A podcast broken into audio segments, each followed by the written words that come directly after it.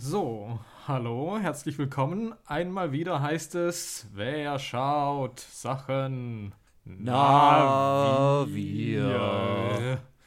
Äh, ja, gewohntes Hallo. Team. Äh, Uh. Janis und Olli, Filmgefahr.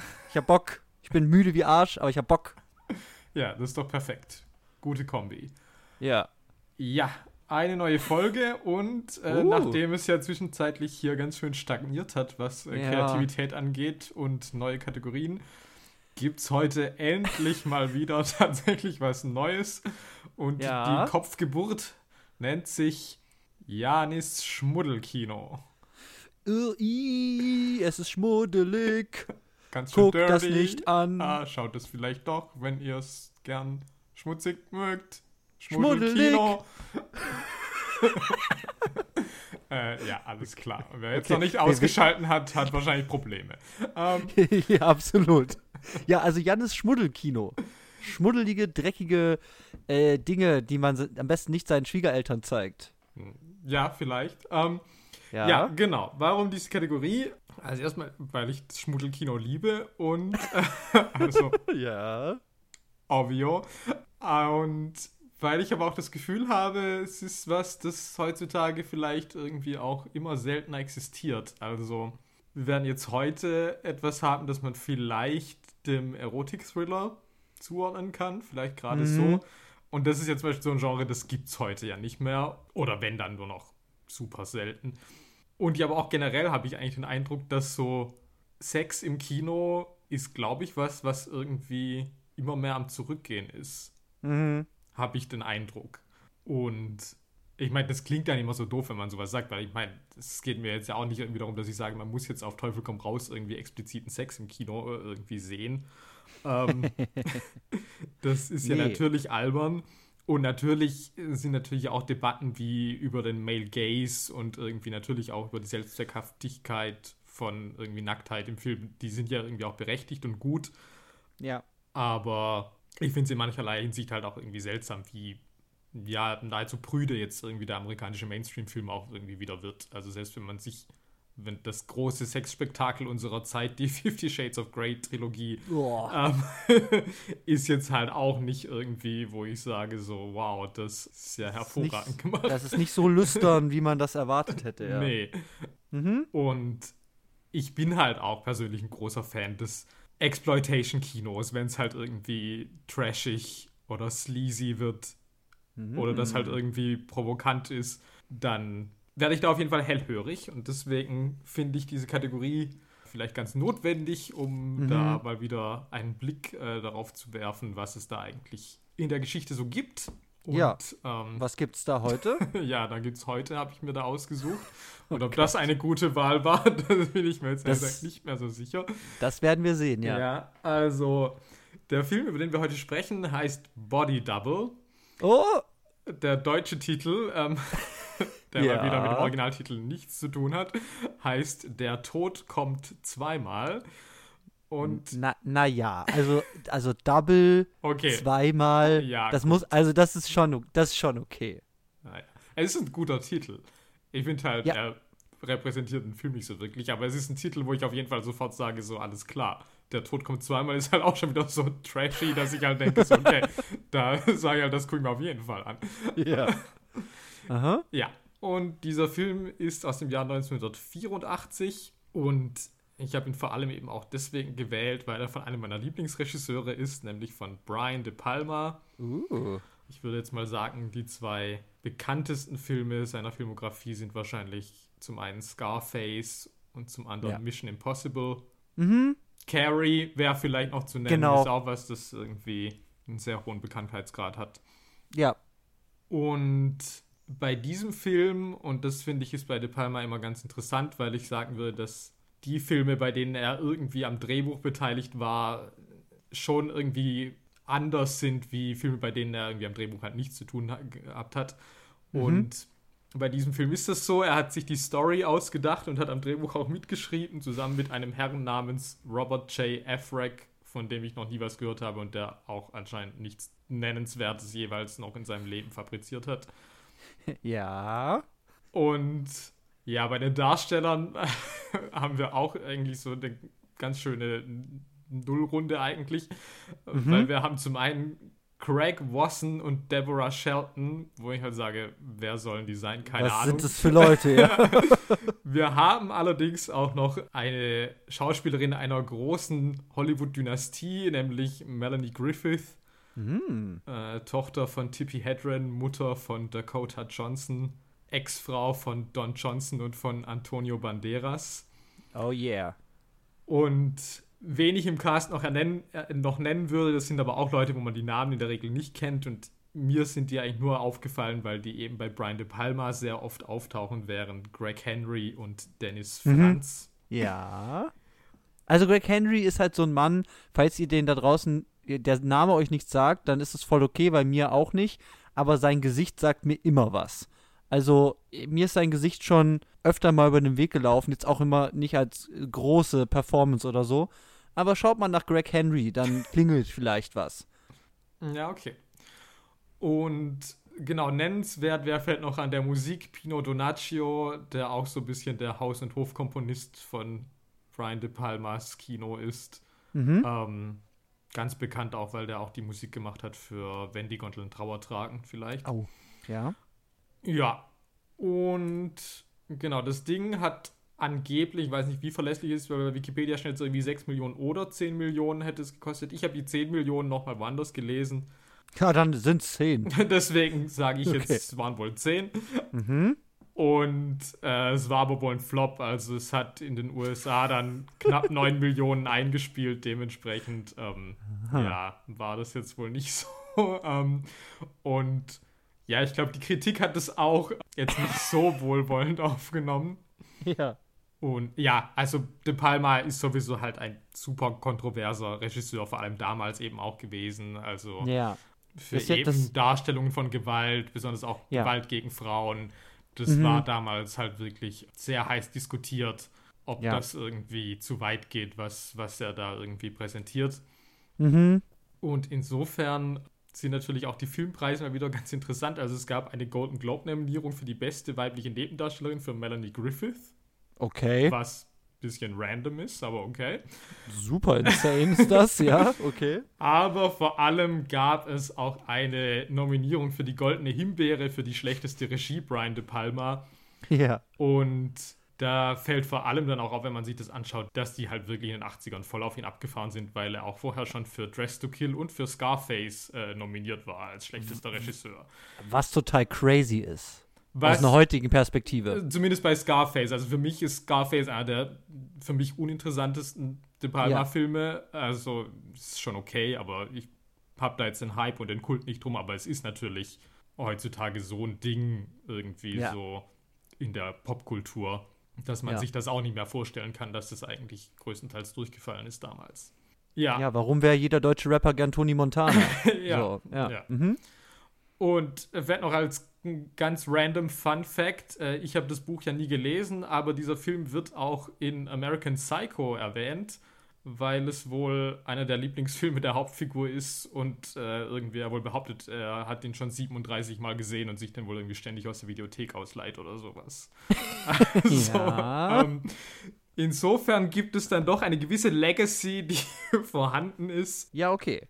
Also ich habe ich hab auch nur, ich habe das, ich kann jetzt nicht sagen, ob das true ist, aber ich habe es auch auf Wikipedia nur gerade eben nochmal gelesen, dass, dass er eigentlich, dass Brian De Palma eigentlich nach Scarface drei Filme vertraglich irgendwie zugesprochen äh, bekommen hat. Und nach Body Double haben sie dann aber nur, also haben sie dann, haben es gelassen. ja, das habe ich auch gelesen, ja. so, um, ähm, ja, ähm, wir, wir, wir, gucken ja mal. Wir sind ja noch am Anfang unserer ja. heutigen Sendung.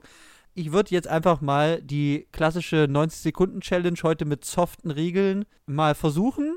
Ja, also wir haben gesagt, weil wir die 90 Sekunden Inhaltsangaben zwar uns immer vornehmen, aber es hat halt bisher auch noch niemand geschafft, Deswegen haben wir jetzt gesagt, wir nehmen uns die 90 Sekunden als Zielwert. Wir ja. machen die Inhaltsangabe aber so lang, wie wir eben brauchen, stoppen aber mit, ja, wie sehr wir es überziehen oder eben nicht. Ja, okay. Ich schaff das. Okay, ich bin gespannt. Ja. Ist mir scheißegal. Ich schaff das. Ich mach's heute in 45 Sekunden, habe ich Gefühl. Äh, habe ich das Gefühl. Ja, okay, okay, okay. Ich bin okay. sehr gespannt. Ja, soll ich stoppen oder stoppst du bist selber? Du, ich stopp, ich stopp schon. Okay. Aber bist du bereit? Ja, klar. Okay, dann los geht's. Ähm, Body Double handelt von Jake, einem Schauspieler mit Klaustrophobie, ohne Job und Wohnung. Ähm, dieser Jake lernt Sam kennen, einen äh, anderen Schauspieler, äh, der ihm eine snobbige Hollywood-Wohnung als Bleibe überlässt, von der aus man einen guten Blick in das Schlafzimmer einer Frau werfen kann, die jeden Tag zur gleichen Zeit einen Striptease tanzt. Er sieht, äh, äh, genau, er sieht auch, wie sie nachts von einem Mann beklaut und geschlagen wird. Am nächsten Morgen stellt er ihr beim Unterwäschekaufen in einem Einkaufszentrum nach, bemerkt dabei aber einen anderen Mann, der ihr auch nachstellt und ihr dann am Strand die Handtasche klaut. Jake verfolgt den Räuber, bricht aber in einem Tunnel aufgrund seiner Klaustrophobie zusammen. Der Dieb entkommt mit einer roten Karte. Danach macht Jake noch sexuell mit der Frau namens Gloria, da direkt da am Strand rum. Zu Hause sieht er, dass der Mann in der Wohnung den Safe leer räumt und letztendlich Gloria zu Tode bohrt. Wieder zu Hause sieht er eine Werbung für einen Pornofilm mit Holly Buddy und erkennt hier den Striptease wieder. Er findet Holly, welche wohl von Sam engagiert wurde, der der maskierte Mörder von Gloria mit Maske und auch Glorias Mann war. Jake wurde also von Sam als Zeuge engagiert, um Sam ein Alibi für den Mord an seiner Frau zu geben. Sam greift Holly auf und will sie an einem Wasserreservoir töten und vergraben. Jake will ihr helfen, landet jedoch selber im Grab, wo seine Klaustrophobie ihn lähmt. Er bekämpft aber hier seine Angst, wehrt sich und Sam wird von seinem Hund ins Wasser gestoßen und stirbt. Die anderen überleben alle und Jake kriegt seine Rolle als Vampir in einer Exploitation-Film-Produktion wieder. The End. Ja. Okay, scheiße. Ja, wie lang war das jetzt? Äh, 2018. Ja, okay. Naja, das ist doch nicht so schlecht. Ja, geht besser. Okay, habe ich mich übernommen. Ja, aber danke dafür. Ja. War doch eigentlich so gut wie alles Wichtige drin. ja, und mal wieder erzählt das hier einfach nicht das, worum es in diesem Film, würde ich sagen, eigentlich geht. Nein. Also, das ist, glaube ich, kein Film, der sich in seiner Storyline erschöpft. Sagen wir es mal so. Nein, also ich habe ja vorhin schon gesagt, ich weiß nicht, ob das jetzt eine gute Wahl war für den Podcast. Mhm. Und das ist, weil vielleicht, also ich habe das ausgewählt, weil ich dachte, es ist so die Quintessenz von dem, was De Palma wirklich irgendwie speziell und singulär macht, steckt halt irgendwie stark in diesem Film. Allerdings Ja. ist es dementsprechend auch, glaube ich, schwerer, das zu sehen, wenn man sich mit dem Övre jetzt nicht auskennt. Und es gibt halt vielleicht andere Filme, die sind vielleicht eigentlich zugänglicher, weil sie halt irgendwie vielleicht inhaltlich so ein bisschen mehr hergeben, wie dieser Plot hier, weil dieser Plot ist halt insane. Der ist super insane. Ihr habt jetzt, ihr da draußen, ihr habt jetzt bisher nur ein paar kurze Brocken, falls ihr nicht gesehen habt. Jetzt bekommen wir werden noch über einige Details zu reden haben, die ich hier auslassen musste. Ähm, ich wollte nur gerade noch mal sagen, ich musste auch tatsächlich feststellen, dass ich mehr Brian De Palmas doch gesehen habe, als ich das immer denke. Ah, okay. Ja, aber halt eher, also halt so sowas wie ähm, sowas wie Untouchables oder eben Spiel auf Zeit zum Beispiel. Ah, ja, okay. Und eben, wenn du das halt sagst, so zugänglich, Spiel auf Zeit, würde ich sagen, das ist super straight. Also bis auf diesen Sturm, was ja auch noch mal eine eigene Geschichte hat, Ja. würde ich sagen, dass diese Story eigentlich sehr, sehr straight ist. Und dann hast du aber so ein paar Spielereien, sagen wir mal in Anführungszeichen, die dann noch oben drauf kommen.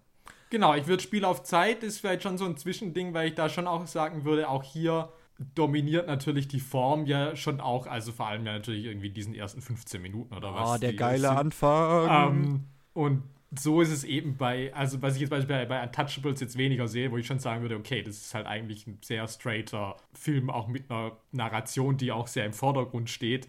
ja, Und bei diesen für mich aber ganz typischen De Palma-Filmen ist es ja wirklich so, okay, der Inhalt ist halt irgendwie mehr oder weniger läppisch, im aber worauf es halt wirklich ankommt, sind halt irgendwie, wie ist es inszeniert und Ja. was macht Brian halt da. Und Ja. das würde ich halt sagen, ist hier auf jeden Fall halt auch wieder ganz klar im Vordergrund. Ja, ich, ich würde, also ich, du bist auf jeden Fall der Fachmann für Brian De Palma. Ich würde aber auch auf jeden Fall sagen, ähm, wenn ich immer an deine Handwerks-Ridley Scott-Klassifikation praktisch so zurückdenke. Ja. Man erkennt, also ich weiß nicht, ob ich ihn Ridley Scott, äh, man erkennt ihn vielleicht an einem gewissen Production Value und so weiter, aber jetzt nicht an so einer eigenen Handschrift, die jetzt irgendwie, äh, äh, irgendwie künstlerisch ästhetisch oder so ist. Bei Brian würde ich hier schon ein paar Sachen sehen, die werden bestimmt auch mal hier und da noch aufkommen. Aber ja, äh, wenn ich darf, ich würde gern die Ja. Themenrunde eröffnen. Ja, klar, natürlich. So, ich habe das ja nie gesehen. Ich habe das gestern zum ersten Mal geguckt. Ja. Mir hat's halt mies den Kopf we weggedreht, weil ich halt einfach, und das ist nicht wertend gemeint, Ja. ich verstehe nicht, was ich da gesehen habe. Also es ist wirklich, ich hab's nicht verstanden. Und ich würde mal versuchen, mich dem mal zu nähern, mit dir zusammen, Ja. indem wir mal über die Komposition und auch wie uns das gefällt, mal reden, und zwar von der Crime Story in Ja. diesem Film. Und ich würde das so mal so in zwei Ebenen vielleicht mal so kurz mal so aufteilen für mich. Und das eine ist eben das, sagen wir mal, was erzählt wird. Ja. Also die, die rein inhaltlichen Punkte, die diese Crime Story ausmachen.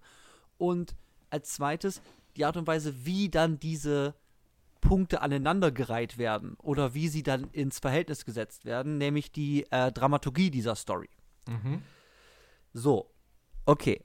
Also klassisch würde ich sagen, okay, da ist ein Typ, der sieht eine Frau durchs Fernglas. Super Spanner. Also ich meine, wie spannerig ist dieser Mann? Ja, Also halt super. Also, das finde ich auch wieder toll, dass, ähm, dass dieser Film da ja auch wirklich irgendwie nicht sagt, okay, wir machen das jetzt noch irgendwie so, wir soften das noch ein bisschen ab. Na gut, der ist halt neugierig, keine Ahnung. Sondern er wirklich dann auch Ja, oder der out schämt sich zumindest. Nee, der steht da 100% dahinter. Also dann spätestens da, aber dieser ganzen, ich beobachte sie bei der Unter beim Unterwäschekauf und klaue auch die Unterwäsche.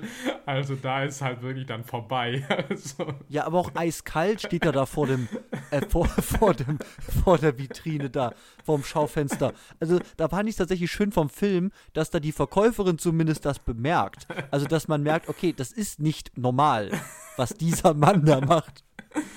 Ähm, aber ja, also ist auf jeden Fall ein Mann, der, der beobachtet diese Frau und dann stellt er wie fest, okay, mit der, der, der Frau, der geht's nicht gut, der Mann schlägt die irgendwie oder irgendwas ist da nicht in Ordnung. Die scheint auf jeden Fall irgendwie nicht glücklich zu sein. Und dann ist halt so ein Mann, der bei ihr einbricht und sie dann halt umbringen will. Und dann rettet, eilt er ihr halt zu Hilfe und dann schafft er das halt nicht. Okay, und dann stellt sich raus, es war ein riesiges Komplott. ja. So, erstmal das finde ich ja mega spannend.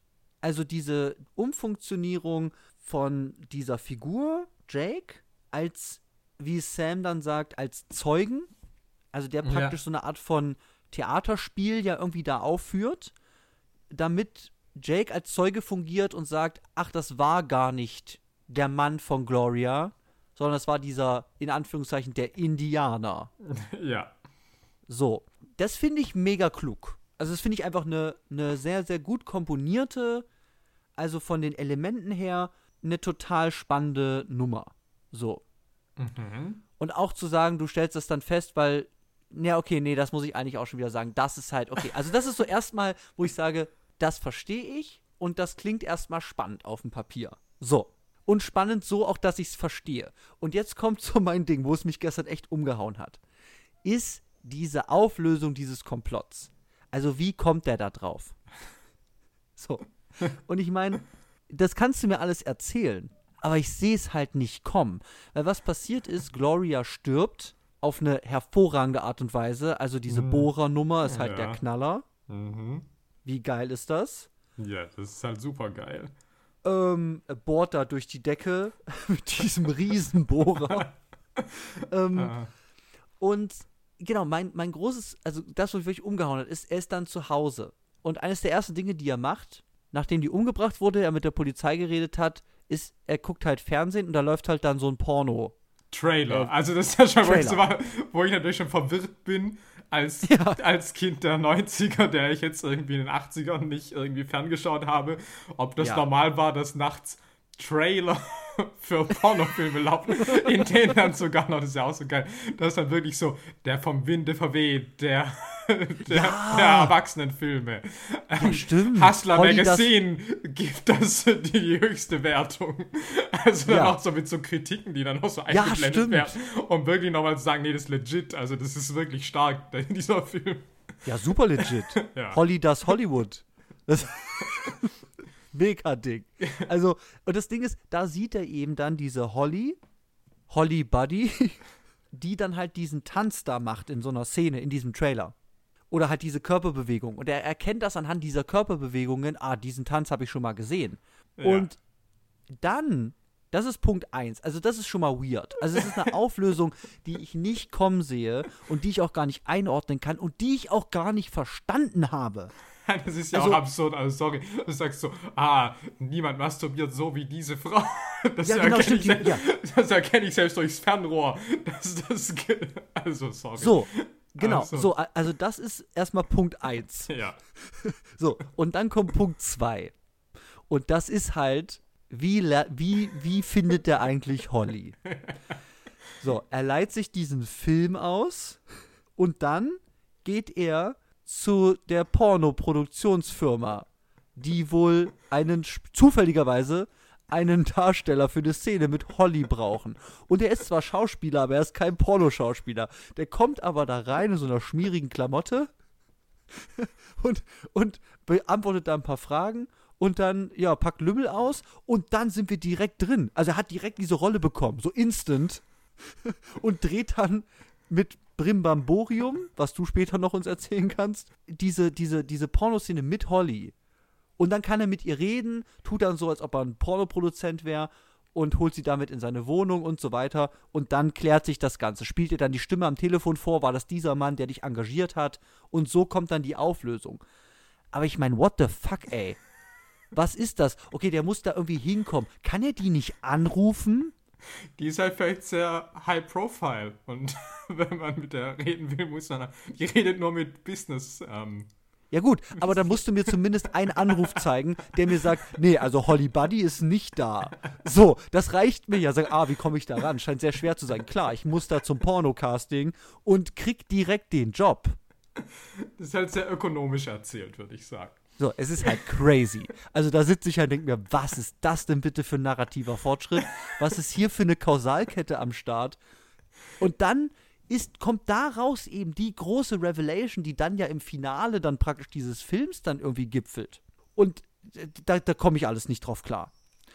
Und tatsächlich ist das eben, ich würde sagen, das hat so richtig für mich in Anführungszeichen klassische oder leicht verständliche Crime-Story-Thriller-Elemente, die dann aber, wie zum Beispiel mit diesem Pornokniff oder eben auch mit vielleicht einem audiovisuellen Fokus auf andere Dinge in diesem Film, die sehr, sehr viel Platz und Zeit einfach wegnehmen, die da einfach einen Rhythmus reingeben, der mich erstmal irritiert, weil ich vielleicht mit einer speziellen Form von Crime-Thriller aufgewachsen bin. Also das ist erstmal so meine Seherfahrung, aber jetzt unabhängig davon, dieser Pornokniff, den kannst also das ist halt, au- das ist halt crazy. Es ist halt crazy, aber ich denke halt immer, ich würde, glaube ich, halt auch so Drehbücher entwickeln. Dass ich halt sage, okay, das ist eine Pornodarstellerin, okay. Also, was ist dann das nächste? Ach so, ja, da muss die kennenlernen. Ja, okay, dann, ja gut. Am Set, wie wär's? Also, ich meine, du jetzt auch sagen können, okay, er wird dann halt irgendwie, ähm, weiß ich nicht, der der Kameraassistent oder so. Genau. Aber Der muss ja nicht gleich eine Szene mit der machen. Was ist das bitte? Ja, okay. Aber es ist ja Jannes Schmuddelkino, deswegen macht es ja Sinn, dass er nicht einfach nur der mit einer Cappy ausgestattete, oh, pst, komm mal her, Mann ist, sondern der steigt direkt vor die Kamera ein. Okay. ja. er ist ja auch Schauspieler. Ist ja ein Ja, Metier. It's called acting, ja. Ja. Er kann einfach alles spielen. Okay. Ähm, ja. Ich, glaub, finde das, ja- andere ja. tatsächlich viel schlimmer. Das stößt mir tatsächlich viel mehr auf, dass mit dieser, ich erkenne, ich erkenne doch, dass das diese Masturbation ist.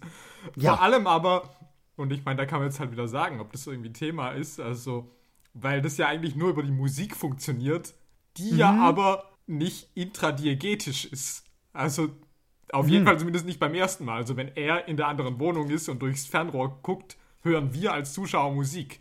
Die kann er ja aber logischerweise nicht hören Ja. dann wird es halt wieder aufgegriffen, als er da diese, diesen Porno-Trailer guckt, wo ich natürlich nicht weiß, ob die Musik da auch zu diesem Trailer gehört. Aber es ist auch irrelevant, weil es würde in ihm ja nichts wachrufen. Das ist, funktioniert ja nur für uns als Zuschauer eigentlich.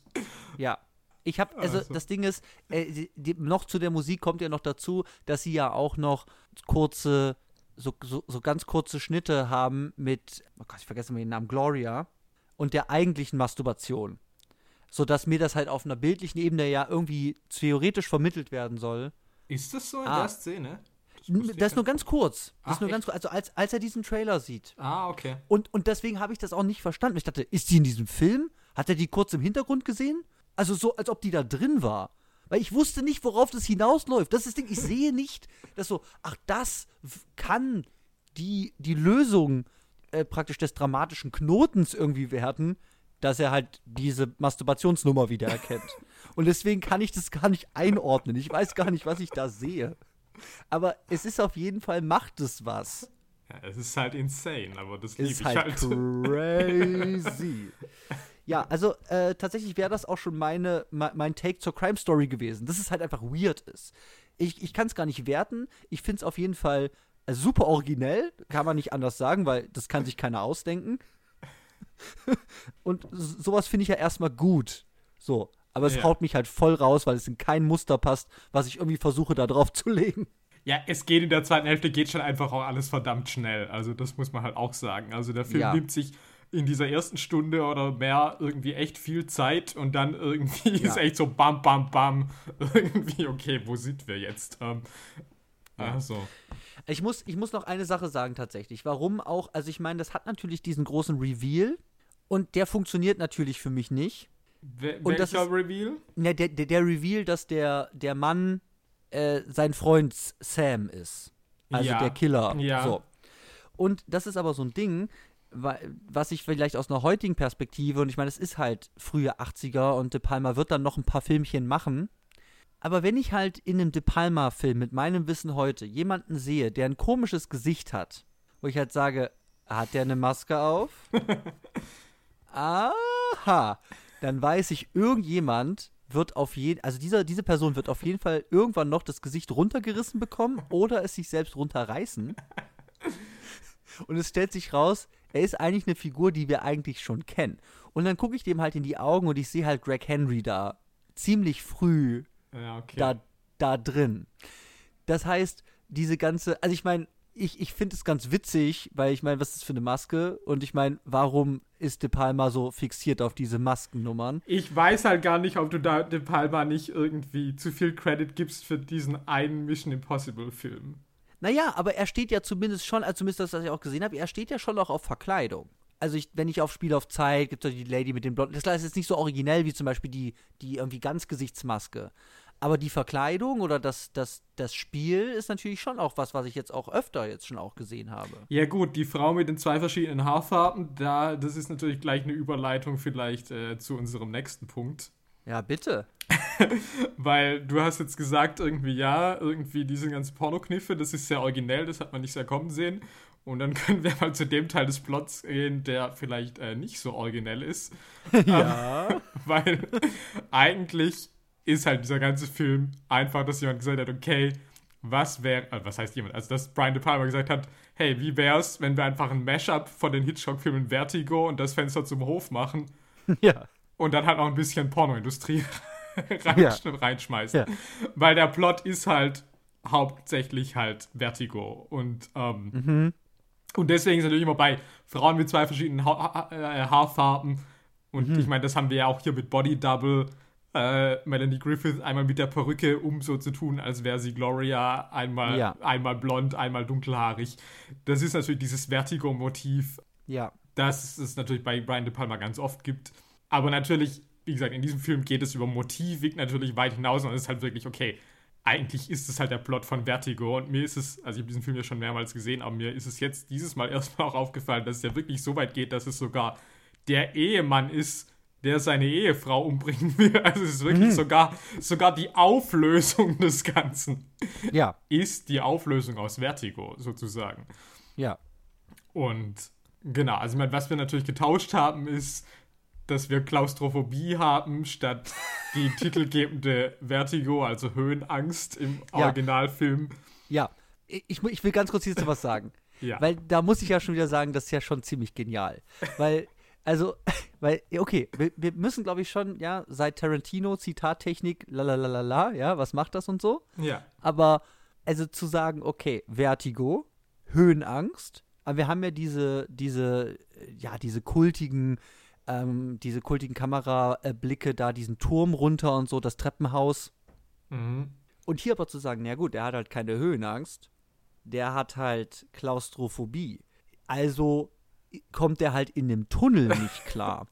aber letztendlich sind es praktisch die gleichen, also es sind, ist ja ähnliche Aufnahmen. Ja, also klar. halt hier mit diesem Licht dahinter. Aber wenn die Kamera durch den Tunnel guckt, dann, dann sieht es, kann ich auch von oben in den Turm reingucken. so, und da muss ich halt sagen, Hut ab, weil aus irgendeinem Grund finde ich das super genial. Man sagen kann, ah, ein Tunnel ist eigentlich ein Turm, der auf der Seite liegt. so. Das finde ich super gut.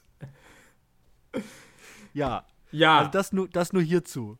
Ja, und die Sache ist eben, ich meine, du hast jetzt schon natürlich Quentin Tarantino angesprochen und natürlich, wir wissen, es gibt so Zitate-Kino, aber ich finde das, was De Palma macht, schon nochmal irgendwie einzigartig vielleicht. Ähm, Und also jetzt ganz wertfrei, weil ich weiß eigentlich manchmal auch nicht ganz, was ich davon halten soll. Weil bei Tarantino weiß ich natürlich irgendwie, okay, der hat irgendwie 100.000 Filme, auf die er sich irgendwie bezieht. Irgendwie obskure Sachen, weiß der Geier. Das sind dann irgendwie Sachen hiervon, hiervon, hiervon. Und es ist alles halt irgendwie wild reingemixt. Ja. Und De Palma, also ich meine, keine Ahnung, bestimmt gibt es noch viel mehr Filmverweise oder natürlich auch vielleicht auch mehr Hitchcock-Filme, die man jetzt nicht irgendwie auf den ersten Blick sieht. Ja. Aber wirklich zu sagen, okay, ich nehme halt einfach praktisch das ganze Plotgerüst und es ist aber kein Remake. Also ist es ja auch nicht. Also ich meine, der Plot Nee. hat dann doch genug Differenzen, dass ich sage, okay, es ist nicht, dass man sagt, okay, es ist jetzt einfach irgendwie eins zu eins. Aber es ist schon so viel davon genommen und eben inhaltlicher Natur als auch eben inszenatorischer Natur. Also dann auch noch zu sagen, ich übernehme halt wirklich Einstellungen und adaptiere die irgendwie für meinen Film. Das Ja. ist schon, ich sag mal, waghalsig, weil ich schon verstehen kann, dass du einfach auch sagen kannst, okay, der klaut halt einfach nur.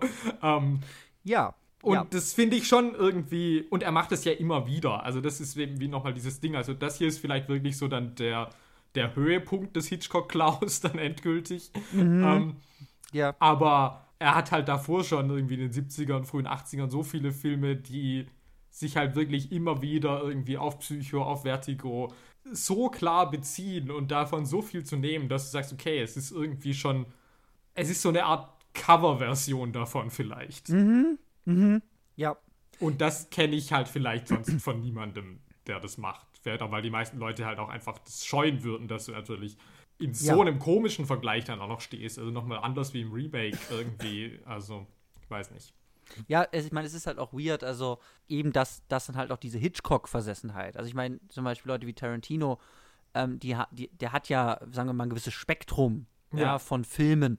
Aber da ist jetzt nicht, dass ich sage, erstmal, ich kenne die alle oder es ist halt auch immer der gleiche Regisseur. Das ist Ja. bei Brian De Palma ja auch nicht so. Also ähm, mein, mein großer Zitatmoment mit Brian De Palma ist halt in Untouchables diese Matrosen auf der Treppe, die ich halt nicht verstanden habe als Zitat. Und deswegen fand ich es halt geil, weil da waren einfach random Matrosen auf der Treppe. Und die So. sind Zitat von. Aus Panzerkreuzer Potemkin? Ach so, ja klar. Dann, ich meine, dann kommt das Ganze mit dem Kinderwagen und so. Das ist ja auf jeden Fall. Ach So, ja, genau. So, also irgendwie so. Und, und ich meine, das, also er ist nicht nur Hitchcock-Ding so. Also diese Zitattechnik zieht sich ja schon noch immer wieder irgendwie rein.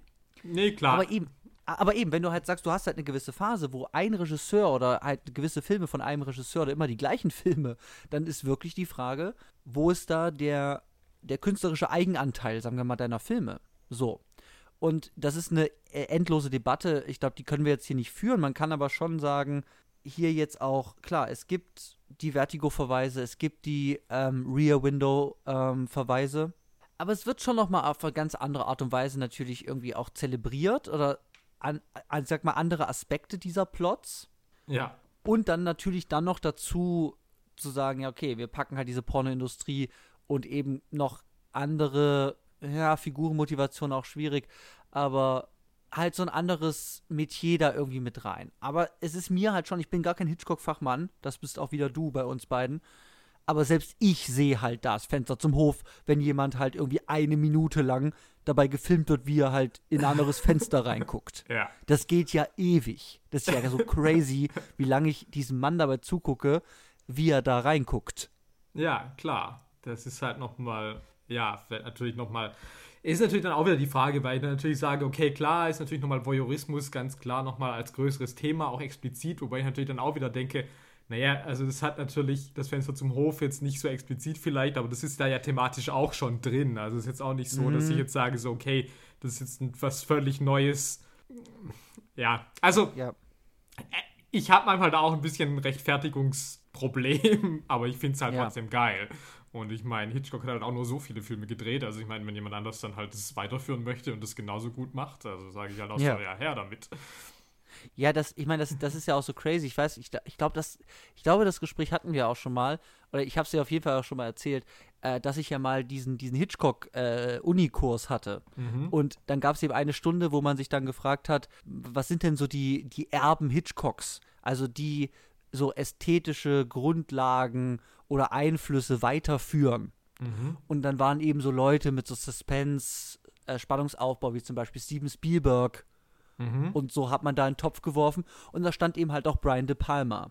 Und ich weiß nicht, ob du das wirklich mal gesagt hast, irgendwie habe ich es gerade im Kopf. So, ja, äh, der macht halt die Filme. Also der macht die halt, also auch nach. Also das ist nochmal was anderes halt zu sagen, du nimmst gewisse Techniken der Inszenierungsweise halt irgendwie an ähm, eben wie, wie erstelle ich Suspense und so ja. weiter. Oder wie erzeuge ich Bedeutung oder Symbole im Film. Aber halt zu sagen, ja klar, das ist ein ganz klarer Hitchcock-Erbe, weil der nimmt halt Plots von Hitchcock-Filmen in seine Filme rein. Das ist halt nochmal eine ganz andere Nummer auf jeden Fall. Aber ja, ja, also es ist weniger halt wirklich, sagen wir mal, so eine implizitere Weiterführung von, von Prinzipien, die Hitchcock irgendwie ähm, ausgemacht haben, als tatsächlich ein ganz klarer, offener Bezug auf diese Hitchcock-Filme. Ja, ja, ganz klar. Und so. Ich muss es auch noch kurz erwähnen, weil ja. ich tatsächlich das lang irgendwie die Verbindung nie gezogen habe, obwohl ich immer wusste, dass es eigentlich, also obwohl es eigentlich alles auf der Hand lag, dass er natürlich halt auch mit Melanie Griffith die Tochter einer, Schau einer Hauptdarstellerin von zwei Hitchcock-Filmen also Tippi ja. Hedren aus Die Vögel und Marnie tatsächlich besetzt hat. Also, ja. Ob jetzt bewusst oder nicht, aber wahrscheinlich schon bewusst. Also hast mhm. du da tatsächlich auch nochmal irgendwie so einen personellen Verweis eigentlich wieder. Ja. Genau, es ist motivisch, es ist ähm, ja dramaturgisch vielleicht, weiß ich nicht, plotmäßig, Plotpunkte, aber mhm. eben auch auf so einer richtigen Meta, Meta, Meta-Ebene. In so Besetzungslogiken vielleicht auch. Ja. Ja, da würde ich auch jetzt mal, jetzt würde ich mal überleiten. Mhm, ja. Und äh, wir hatten jetzt gerade schon die Hitchcock-Verweise, reihen sich dann natürlich ein. Und das sind eben die Meta-Ebenen. Ja. Also der Film gibt sich natürlich ganz deutlich als Film zu erkennen, wenn er ganz klar zeigt, hallo, es gab mal andere Filme, die so waren wie ich. so. Aber er macht es natürlich auch noch auf ganz andere Art und Weise. Und das ist eben die direkte Thematisierung oder ähm, motivische Übernahme aus der Filmwelt. Und wir haben eben eine Hauptfigur, die ist Schauspieler. Und für mich halt ganz bezeichnend, da ist auf jeden Fall der Anfang. Weil, wie geht das denn los? Das war schon super crazy. weil eine Frau in diesem Haus hier hat mich gefragt, äh, ist das gruselig? Dann habe ich gesagt, nee, das ist Brian De Palma. Und dann geht es halt los mit diesen weißen Schriftzügen, die dann so blutunterlaufende Effekte dann so bekommen. Ja, also ja. Die, die dann so rot werden und so. Und halt in dieser klassischen Horrorfilmschrift. Also wie ich mir halt das Exploitation-Horror-Kino, diese Schrift haben, diese Anfangscredits. Ja. Und dazu kriege ich halt dieses billige Filmset mit dieser Sonne und dann sehe ich da halt so einen Vampir in so einem Sarg. Und ich denke halt, what the fuck? was kriege ich jetzt hier? Was ist eigentlich los mit dir, Brian? Und da, wie sieht es eigentlich aus? Sieht aus wie Arsch. Und, und dann ist aber, ja, okay, der ist nur Schauspieler und kriegt eben da seinen ersten, also sieht man, dass er Klaustrophobie hat, weil er in diesem Sarg halt irgendwie dann super gelähmt auf einmal dann wird. Also erstmal ja. da, dass man halt erstmal aufruft, so, hey, das hier wird ein Horrorfilm, aber eigentlich ist es nur ein Verweis darauf, dass unser Schauspieler, unsere, unsere Hauptfigur in dem Film ein Schauspieler in einem Horrorfilm ist. und sich Ja. da eben gewisse Motive dann als Referenzpunkte dann daraus zieht. Ja, und ich denke, also es gibt ein Zitat von Brian De Palma, ähm, das, glaube ich, sein Kino ganz gut beschreibt. Und da sagt er, die Kamera lügt 24 Mal pro Sekunde. Oder auch, wie wir vorhin gelesen haben, die Werbezeile dieses Films war You can't believe everything you see. Yes. Und das ist halt, halt sehr programmatisch für sein Kino oder vor allem für diesen Film. Tatsächlich gerade diesen Fake-Anfang, das macht er sehr gerne, das gibt's öfters. Dass du halt irgendwas siehst und du denkst, okay, das ist halt jetzt meine Filmrealität und dann stellt sich aber heraus, nee, es ist jetzt halt irgendwie Film im Film. Ja, ist es, ist es bei Blowout? Mit dieser, mit, äh, geht das auch so los? Ja, ja, das hat tatsächlich Okay, auch so. und dann stellt man fest, dass eigentlich John Travolta das sieht, weil er da den, den, den Sound zumacht. Ne? Genau, ja, genau. Ja. Also das Okay. gibt's öfters. Und es ist hier aber, also ich meine, okay, wir haben dieses Film im Film am Anfang und natürlich Ja. irgendwie äh, spielt das Ganze in der Filmbranche und es ist natürlich irgendwie Thema. Aber ich finde es ja dann auch beispielsweise super witzig, dass du dann am Schluss aus der Realität eine Fantasieszene hast, in der er sich vorstellt, er wäre am Filmset Ja, und dass mir beispielsweise dann erstmal kurz ich auch mir den, in mir den Gedanken hervorruft, okay, ist alles, was ich jetzt gesehen habe, nur ein Film? Also welche Ja, ist jetzt, ja. was ist jetzt die Realität? Weil eigentlich ist Ja. das, dass ich jetzt sage, okay, ich sehe jetzt, dass sich da ein Filmset dahinter verbirgt, wäre natürlich, dass ich sage, okay, dann bin ich jetzt in einer Realität gelandet. Stattdessen Mhm. stellt sich das, das alles raus, okay, es ist nur so eine Fantasiesequenz, die natürlich nur dazu da ist, damit er sich das visualisiert, von wegen, er muss jetzt diese Klaustrophobie überwinden. ja. Aber es ist natürlich schon so ein Kniff, der halt praktisch eigentlich rückwärts geht, wie das am Anfang geht, was ich schon mal gesehen habe. Und dementsprechend Ja. natürlich total verwirrend ist. Ja, ich war mir auch kurz nicht sicher tatsächlich. In welche Richtung jetzt wirklich dieses Verhältnis von Realität und Fiktion innerhalb der Story wirklich dann funktioniert. Ja. Und auch, ich weiß gar nicht mehr, wie ich das das erste Mal wahrgenommen habe, aber ich glaube, ich war damals schon sehr verwirrt ähm, bei dieser ganzen Frankie Goes to Hollywood Relax Oh Gott, ja. Pornoszene. Ja. in der ich halt, glaube ich, zuerst auch nicht wusste, okay, was ist, also was sehe ich hier gerade? Weil, also, wir haben dieses Casting, das er hat, ähm, bei dem Pornoproduzenten. Er muss irgendwie da kurz mal den Dialog rezitieren und dann endet diese Szene, aber ohne dass jetzt irgendwie ihm gesagt wird, okay, du hast den Job, Drehbeginn ist morgen früh 8.30 Uhr oder was auch immer, sondern es endet einfach. Wir wissen nicht, wie das ausgegangen ist. Und dann auf einmal Ja. bin ich halt in einer Art Musikclip für Relax in einem, ja, keine Ahnung, SM Leder 80er Jahre Club, ähm, Ja. in der er auch ist, in so einem albernen Pullover und so einer Hornbrille. Ja. So, und es ist halt einfach okay. Es ist halt irgendwie ein Musikvideo, dementsprechend ist jetzt nicht mein erster Impuls, ah klar, das ist der Pornofilm, weil jeder weiß, Pornofilme sind bekannt dafür, dass sie ein Musikvideo haben. Ähm, Sondern ich bin erstmal so, dass ich einfach nur denke, okay, was, was sehe ich hier? Wo bin ich hier? Was genau ist passiert?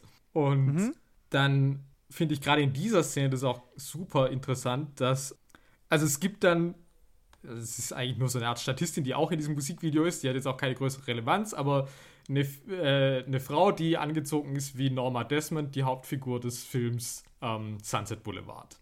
Ja. Und die läuft halt die Treppe runter und wie in Sunset Boulevard steht unten ein Filmteam, das das filmt, das ich sehe. Ja. Wovon ich jetzt ausgehe, okay, das ist ein im Film fiktives Filmteam, das Ja. in diesem Musikvideo Schrägstrich Pornofilm mitspielt. Ja? Ja, also doppelt fiktiv dann. So, genau, ja. Weil Hm? dann geht es nämlich weiter, dass er dann Holly Buddy in der Sluts-Toilette äh, trifft. Ja. Und diese Sluts-Toilette hat eine Tür, an der ein Spiegel hängt. Ja. Und als er dann eintritt, schwenkt der Spiegel zurück und wir sehen ein Filmteam im Spiegel. Ja. Dieses Filmteam, kann ich mir dann denken, Ja. ist natürlich in Anführungsstrichen unabsichtlich im Bild Ja. und ist das Filmteam des Pornofilms. Also sprich, nicht das fiktive Filmteam, das ich vorher gesehen habe, sondern ein in der Fiktion des Films reales Filmteam. Ja. Aber natürlich nicht, woran ich dann natürlich weiterdenke, nicht das reale Filmteam um Brian De Palma, das natürlich auch irgendwo an diesem Set sitzt und all das filmt, was ich ja sehe. Ja. Und ja. Das, ich würde das, würd das genauso sehen. Ja. Das ist nur alles sehr, sehr verwirrend. Ich meine, das sind nur so Details, die fallen vielen wahrscheinlich auch gar nicht auf, aber wenn man sich das halt anguckt, Ja. dann finde ich das halt sehr, einen sehr liebevollen Gimmick, sage ich jetzt mal, und Ja. zeigt mir halt wieder, auf was für Ebenen das irgendwie operiert.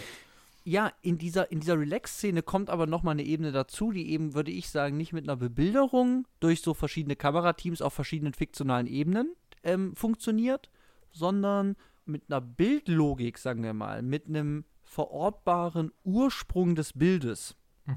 Und das Problem ist eben, wie du das gesagt hast, es gibt während dieser Relax-Szene super viele, also da ist Kamerateam in diesem Musikvideo. Das Musikvideo ist anscheinend irgendwie Teil der Pornofiktionswelt und so weiter. Aber während er dann, er geht ja dann irgendwie durch so eine Tür oder durch, durch, so, durch so Vorhänge und dann ist er in so einem in so einem Gang nochmal Mhm, ja. und da gehe und da gehe ich irgendwie dann mit ihm lang, also die Kamera geht mit ihm lang und da raff ich ja gar nicht, also ich, ich würde verstehen, wenn ich das Ganze so von, von oben irgendwie sehe mit unserer Kamera, also der ersten Ordnungskamera, der Brian De Palma Kamera und ich sehe, da ist so ein Set und die drehen da, ein Pornofilmteam dreht da dieses, diese, diesen, diesen Clip oder so, was halt hinführt zu der Pornoszene mit Holly Buddy. mhm.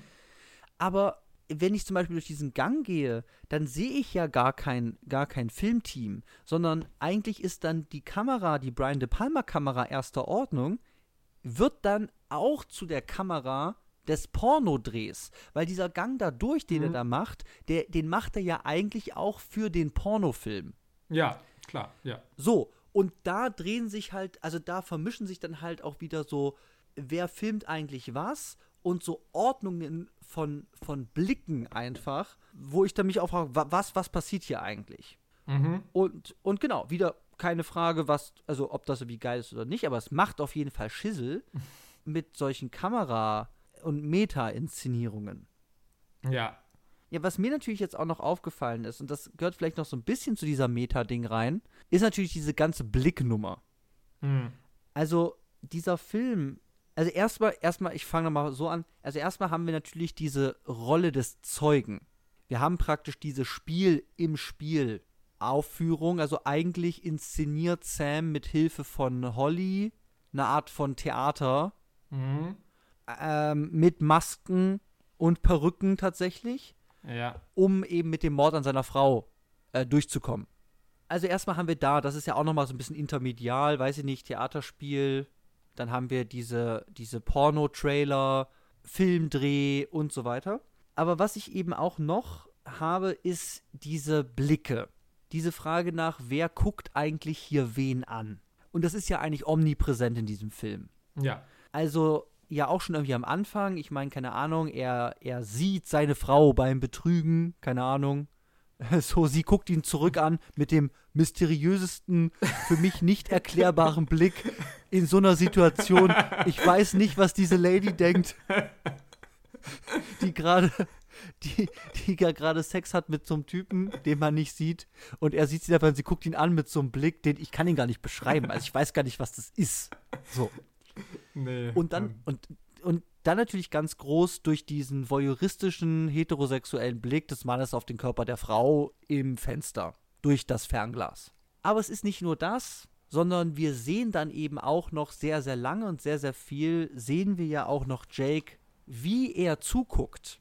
Also der Akt des Zuguckens und nicht nur, nicht nur das Objekt, was angeguckt wird, ist hier Teil dieses Films.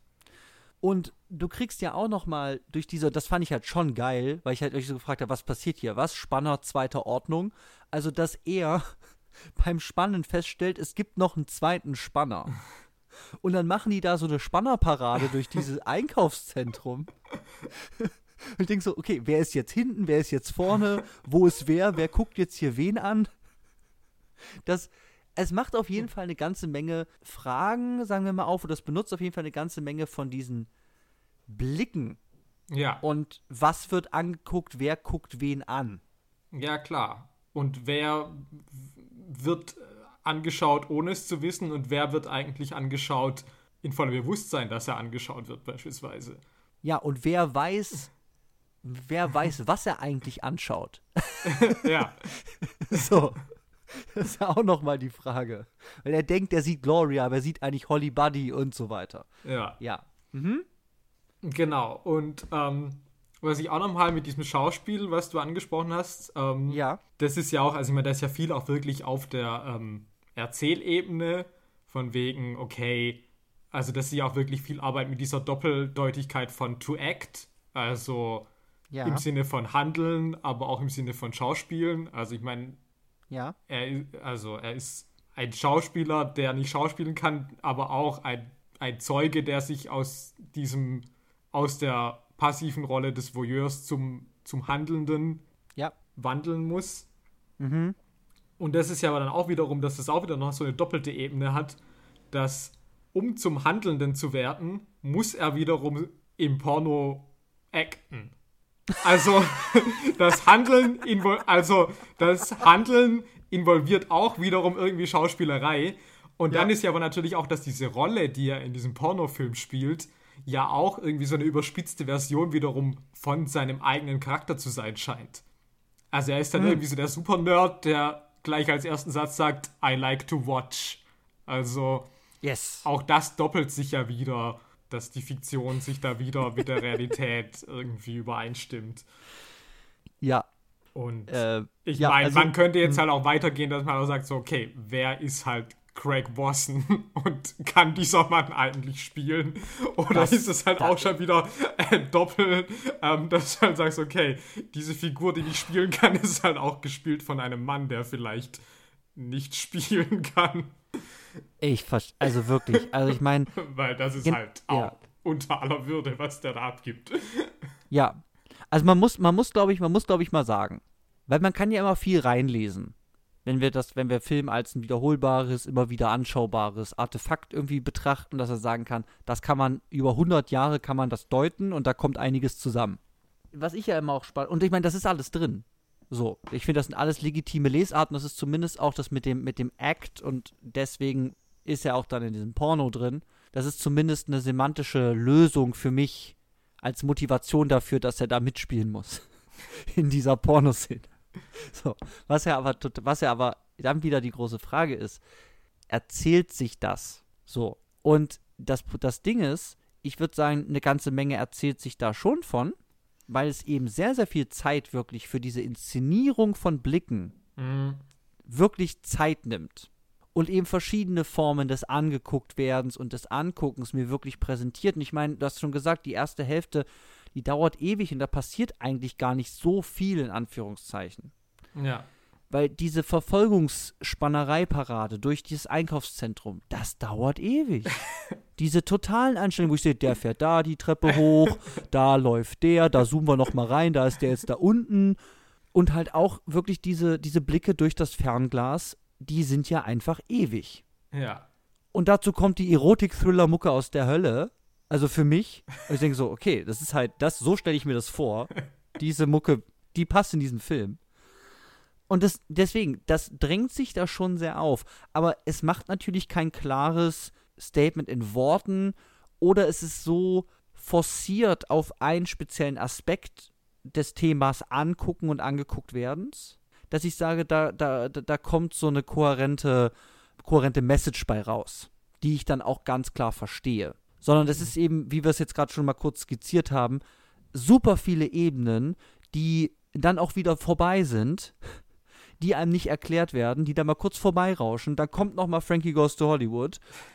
Äh, hier noch Referenzen. Und das wird dann natürlich auch sehr schnell irgendwie sehr überladen und steht natürlich dann einer eindeutigen Message auch einfach im Weg, die aber bestimmt auf jeden Fall nicht das Ziel ist, weil was es natürlich zur Folge hat, ist natürlich ein visuelles Spektakel, Ja.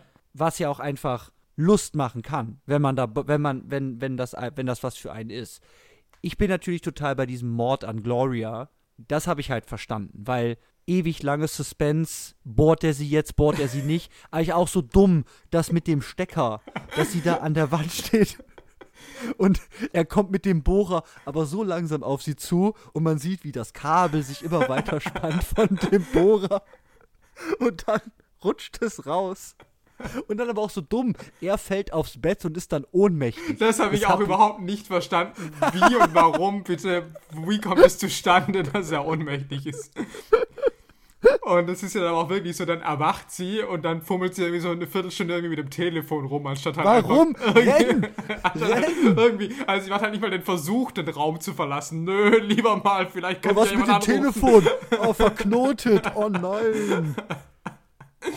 Alte Nein, aber Nudel. klar, also ich würde auch sagen, ich liebe diese Sequenz und das ist es halt auch, wofür ich De Palma liebe. Also in fast allen seinen Filmen gibt es inhaltliche oder auch äh, Defizite im Dialogen, in der Schauspielerei, wo ich halt sage, so, okay, was ist das? Das ist halt schrecklich.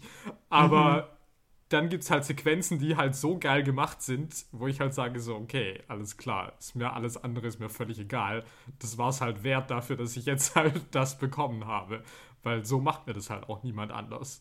Nee, Ja. absolut. Ich wüsste nicht, wer halt auf, auf solche Ideen dann kommt. Aber eben, es ist halt auch wieder so ein, so ein, so ein, in dieser, in dieser, ich sag mal, Höhepunktszene mit der Ermordung von Gloria, da halt wirklich dann das aufzufahren, mit eine Menge Zeit zu nehmen. Ähm, auch wenn es absurde Suspense-Szenarien sind, aber trotzdem da eine Menge Suspense aufzumachen und dann eben auch noch ähm, Jake will ja rein, um die zu retten. Dann kommt noch der Hund. Der kämpft mit dem Hund. Das ist super laut. Der wird da angefallen. Der wird da verletzt am Hals. Derweil kommt er wieder mit dem Bohrer. Sie liegt am Boden und dann bohrt er durch die Decke und es tropft da runter. Also ich meine, das ist halt ja schon auch in gewisser Art und Weise so schon Exzess. Aber es ist natürlich auch ein optischer Wert, Ja. wo ich, wo ich dann auch sage, so, okay, alles klar. Aber es gibt halt, wie du gesagt hast, so Fragezeichen. Für mich das große Fragezeichen ist dieser Kuss zwischen Jake und Gloria. Ja, Ey. gut, da, ja. Und Ist das ein Zitat? ja, also es ist, also es ist ein Vertigo-Zitat mit dieser 360-Grad-Kamerafahrt halt auch um die beiden rum und so. Ja. Und dann eben auch die Wiederholung, also, ähm, also es wiederholt sich ja dann auch in der, in der Pornosequenz nochmal, also das ist ja dann auch die Ja. Reminiszenz und bei Vertigo gibt es auch praktisch dann, also als er dann die andere hat, also dann Judy statt Madeleine und sie sich küssen und dann äh, verändert sich auch der, der Hintergrund. Sie sind irgendwie, ach, ich weiß gar nicht mehr, wo sie sind. Sie sind erst in dem Stall und dann sind sie woanders oder was weiß ich. Also, dass es sich dann wieder diese, dieser Kreis dreht. Ich muss aber auch sagen, also auf einer Narrationsebene habe ich halt keine Ahnung, warum das da drin ist. Es macht halt für mich auch überhaupt gar keinen Sinn. Ja. Und ich würde aber halt auch noch weitergehen, dass es halt zu diesen Metaebenen für mich halt wirklich auch Szenen gibt, wo ich halt sage, das sind halt praktisch für mich schon Verfremdungseffekte irgendwie und da gehört diese Szene halt auch absolut dazu, weil das dann halt diese Rückprojektion aus der Hölle hat. Ähm, ja. also, und das haben wir vorher schon mal, auf jeden Fall einmal, Ziemlich als frühe der Autofahrt. Autofahrt, genau, bei der Autofahrt Ja. und das ist natürlich auch irgendwie so ein Hitchcock-Zitat, irgendwie so, okay, klassisches Kino, wo das natürlich irgendwie alles im Studio und irgendwie Autofahren ist schwierig und dann setzt man halt äh, die einfach nur im Studio halt vor so eine, so eine Art, vor so eine Leinwand und dann filmt man das ab. Ja. Und beim ersten Mal sage ich ja noch, okay, das ist jetzt irgendwie meinetwegen ein Gimmick. Aber dann in dieser großen Szene, die ja dann eben, wie gesagt, dann auch wieder mit dieser schwülstigsten Musik Yes. irgendwie überhöht des Todes, das ist ja dann wirklich auch so eine Szene, die ich ja dann irgendwie schon nicht mehr ernst nehmen kann. Und wie gesagt, und diese, dieser, und davor ist ja auch alles an dem echten Strand gedreht, ja. Also ich meine, und Ja, dann äh, genau in ja. diesem Moment switche ich aber zu wirklich der verschwommensten Rückprojektion, die ja wirklich niemand für irgendwie authentisch halten kann. Nein. Also da drückt es dir halt irgendwie so eine Artificialität so auf. Ja. Keine Ahnung, was genau mir das dann irgendwie sagt, aber. Ja, es- ich glaube, dass ich, ich glaube, sowas lässt sich auch also einfach nur über einfach eine Handschrift und einen optischen Wert einfach irgendwie erklären. Also dass jemand sagt, ja, ich, das ist meine, so, so, so mache ich das hier und das hat eben einen speziellen äh, Touch, sagen wir mal. Aber eben, es hat halt keinen Anspruch an, an eine ungebrochene Immersion. ja, Oh, das habe ich benutzt, das böse Wort. Ja. Aber also auf jeden Fall an, an einen Naturalismus oder einen Realismus, den halt stringent irgendwie durchzuziehen. ja. So. Und Aber nee, äh, tatsächlich, tatsächlich habe ich das große Problem. Also, ich meine, ja, erstmal verstehe ich es nicht. Erstmal, wieso? Küsst die den da jetzt? Er hat gerade gesagt, ja, ja, ich folge ihnen. ah, ja. naja, er, hat ihr, er hat versucht, ihre Handtasche zu retten. Also, Entschuldigung. Okay, so. Kann man aber ich aber, honorieren. okay, dann habe ich aber das Ding, dass ich halt sage, okay, die küssen sich dann, Aber das wird dann halt auch schnell irgendwie mehr. Also ich meine, Ja. ich, weiß nicht, ich weiß nicht mehr, wie das in Vertigo ist, aber ich kann mir nicht vorstellen, dass in Vertigo da Dekolletés geküsst werden und so. Nein, es sieht halt auch wirklich aus wie aus der Softporno-Hölle. Also halt Ja, mega. Aus dem Nichts auf einmal. Also wirklich so, okay, alles klar, hier deine Handtasche. Ah, Mit der Musi, die du schon beschrieben hast. Eieieiei.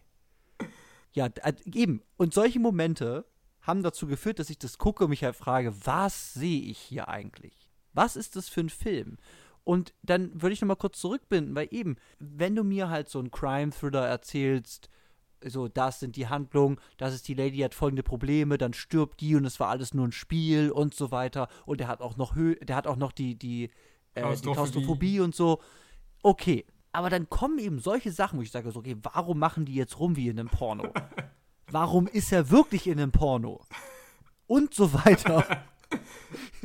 dann merke ich halt ganz schnell, okay, diesem Film geht es anscheinend auch um was anderes, als einfach eine, eine klare, spannende Story zu erzählen. Und noch mein, ei- also auch noch Highlight.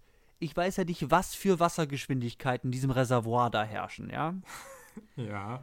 Aber ich meine, dass unser, also dass Sam dann von seinem eigenen Hund ins Wasser gestoßen wird und so, ja, tot. Okay, fragt keiner mehr, safe. Weil das ist auch halt auch kein, ich meine, das ist einfach auf Bodenhöhe. Also das ist ja, der fällt ja nicht, ich weiß nicht, Oldboy-mäßig den Damm runter, sondern der fällt halt vom Beckenrand. So. Ich und da ist dann so Wildwasserbahn. Oh, ja, okay, ist er halt tot. Okay. Und noch eine Sache, sorry, dann höre ich auch auf. Ja. Aber dieser ganze Film, ich sag mal, nimmt sich ja vom Spiel her einigermaßen ernst. Das Man weiß ich halt nicht. Schauspielerischen Performance halt, was man will. Aber wenn da Melanie Griffith kommt und aus dem Grab aufsteigt und auf einmal ihre Slapstick äh, dü, dü, äh, aus dem Grab aufsteigt Nummer macht, dann weiß ich halt auch nicht mehr, was ich da sehe. Ich weiß tatsächlich bei diesem Film oft nicht. Also ich habe viel gelacht, auf jeden Fall gestern wieder. Ja, Ähm, ich auch, ja. Und ich weiß nicht, das geht schon oft irgendwie auch an die Grenze zur Selbstparodie. Ich weiß es nicht. Also, es ist schon viel Ja. dabei, wo ich denke so, okay, das. Also, Brian kann halt auch ernsthaft und ich glaube, das ist hier halt schon irgendwie auch. Schon mit einem großen Augenzwinkern auch oft irgendwie gemacht. Ja, Man kann es nie so ganz genau sagen. Also, ich würde nie bei irgendeiner Szene meine Hand völlig ins Feuer legen und sagen so, ja, okay, das ist jetzt nicht ernst gemeint, aber. Also, so hundertprozentig kaufe ich das dem auch nicht ab. Und ich finde an diesem Ende ja viel krasser, dass halt wirklich der Hund das entscheidet. Also das finde ich auch so geil. Das ist dieses große Ding, ist von wegen so, okay, kann er jetzt handeln oder nicht, aber letztendlich ist halt erst davon abhängig, dass dieser Hund auf einmal die, die, durch, durch die Scheibe, des durch Autos die Scheibe. Also, ja, keine Ahnung. Da sitze ich halt auch, das kommt aus dem Nichts, er kommt aus dem Grab, aber der Hund bricht die Scheibe. So, was, was passiert hier? Was ist das für ein Muskelhund? Ja, äh, das ist, das ist schon alles, eben, ja, du sagst schon, das ist schon alles sehr auf einer, auf einer sehr, sehr dünnen äh, Trash-Grenze. Aber Ja. halt, aber, aber halt nicht einfach, dass ich halt sagen kann, das ist einfach Trash. Weil dafür hat es eben dann doch zu viele irgendwie offensichtliche Referenzen oder so viel Verwirrendes und dann doch wieder sagen, okay, wir haben hier eine klare Spannungsstoryline, Ja. die eigentlich irgendwie ähm, versucht wird, irgendwie dann zu Ende zu bringen oder der halt dann gefolgt wird, wo ich halt nicht sagen kann, ach, das ist einfach so ein Exploitation-Film und der, der, der ist halt so. Ja, So, sondern ich sehe eigentlich, dass der Production Value höher ist. Und daran reibt es sich halt. Also das setzt so die Grenze, mit der man dann spielen kann, durch, ja, jetzt machen wir hier nochmal ein bisschen Quatsch drauf. so, natürlich erkennt er die in dem Porno-Trailer. so, ja. ja, nee. So, jetzt die Frage, wie machen wir weiter? Ich hätte noch gern einen Verfremdungseffekt, der mir noch Oh ja. aufgefallen ist, den ich noch ganz interessant finde, ist vielleicht, dass ich gelesen habe und ich finde man, also das erklärt vielleicht auch, warum das so klingt, ist, dass diese Darstellerin, die Gloria spielt, von einer komplett anderen Darstellerin nachsynchronisiert wurde. Und Äh, okay. das ist halt auch, also ich habe da jetzt nicht viel dazu gefunden. Ich weiß nicht, was die Begründung war dafür. Ob man einfach gesagt hat, okay, man hat hinterher gemerkt, ah, die kann gar nicht sprechen oder keine Ahnung. Aber ich finde, weil die ist dann halt auch nachsynchronisiert, dass ich halt, wo es da auch wieder, das klingt halt wie die billigste Pornosynchro der Welt. Also ich meine, wie spricht diese Frau? Ich meine, wenn das das war, wo man gesagt hat, ja, das ist jetzt die bessere Variante, dann, also das kann ich mir auch nicht sagen. nee. Aber stattdessen schafft es natürlich auch wieder diesen Effekt, dass bei dieser Figur, die eine Figur ist, deren nackten Körper wir später herausfinden, gar nicht ihr eigener ist, wir dann ja. wiederum auch noch eine, dann, wir lernen dann die Figur kennen und die Stimme ist aber eigentlich auch nicht ihre eigene, finde ich halt auch wieder schon irgendwie sowas, wo ich denke, so, keine ja. Ahnung, ob es aus einer Not geboren ist, ob es Absicht ist oder Zufall, aber für ja. mich macht es halt super Sinn, irgendwie, dass du halt sagst, das hast du nochmal drin. Ja, aber selbst wenn, selbst wenn nichts in diesem Film geplant war, die Summe all dieser Dinge ja. ergibt halt einfach ein Gesamtbild, was einfach sehr, sehr heterogen und ganz kurz nur gesagt super crazy ist. das habe ich verstanden, dass das einfach insaner Shit war. Ja. Habe ich nicht verstanden. Ich liebe die, halt das Kino von. Die Pflanzen immer. ja. Ja, das fehlt halt wirklich, ja. Dass da nicht noch irgendwas mit diesen Pflanzen noch kommt. Ja, das wird so aufgebaut. Ich habe die ganze Zeit gedacht so, oh, gehst die Pflanzen immer abends, immer schön absprühen. Man sieht ihn ja auch einmal, wie er sie absprüht. Ja, er macht's schon, er macht es gewissenhaft. Aber auch sehr lieblos. Und irgendwann liegt auch so eine Pflanze dann rum. Da ich so gedacht, oh, wow, wow. Wenn das nicht mal noch irgendwie ein Plot, hätte alles sein können. Also so, so, so wie das gelaufen ist, also, ja klar. Am Ende sind es die Pflanzen, nicht der Hund, die es regeln. So. Eieiei. Ja, Entschuldige, ich habe dich unterbrochen, du wolltest noch was sagen.